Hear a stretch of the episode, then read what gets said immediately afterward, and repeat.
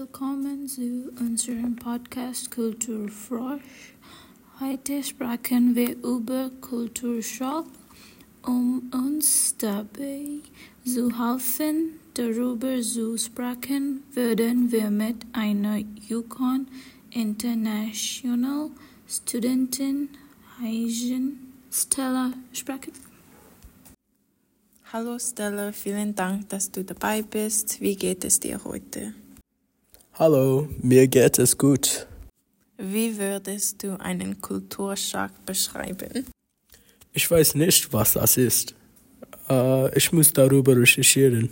Kannst du es mir erklären? Kulturschock ist die Reaktion, die man hat, wenn man an einem neuen Ort ist und andere Kulturen hat, als man es gewohnt ist. Ah, okay, das macht mehr Sinn. Können Sie ein bestimmtes Erlebnis oder einen bestimmten Moment erzählen, als Ihnen zum ersten Mal klar wurde, dass Sie einen Kulturschock erlebten? Wie hat es sich für Sie angefühlt? Als ich als Kind zum ersten Mal in die USA kam, erlebte ich zum ersten Mal einen Kulturschock. Das erste, was mir auffiel, war, dass Amerikaner keine Establishment benutzen. Uh, dies war das erste Mal, dass mir klar wurde, uh, dass es zwischen Menschen viele Unterschiede geben kann.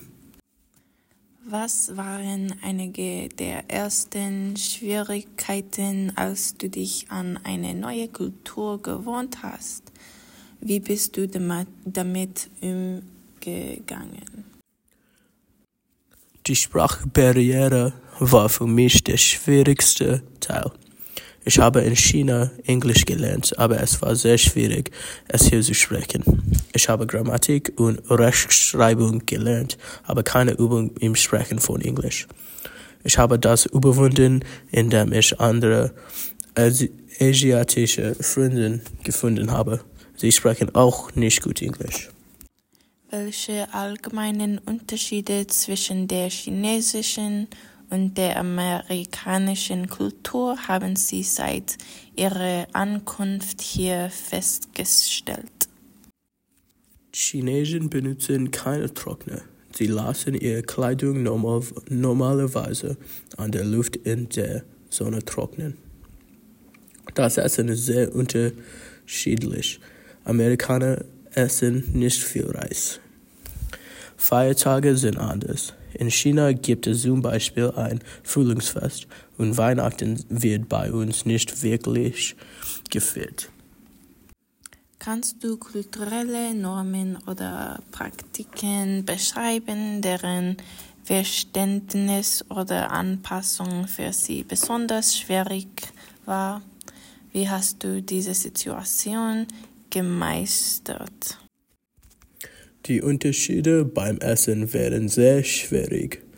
Beim Verzehr von amerikanischem Essen kann man leicht dick werden und es schmeckt nicht gut. Ich kaufe viele meiner Lebensmittel in chinesischen Läden. Alle meine Snacks und Speisen sind chinesisch. Wie waren Ihre Erwartungen an die amerikanische Kultur im Vergleich zur Realität, die Sie erlebt haben? Gab es Überraschungen, positiv oder negativ? Es hat mich überrascht, dass die Dinge hier wirklich teuer sind.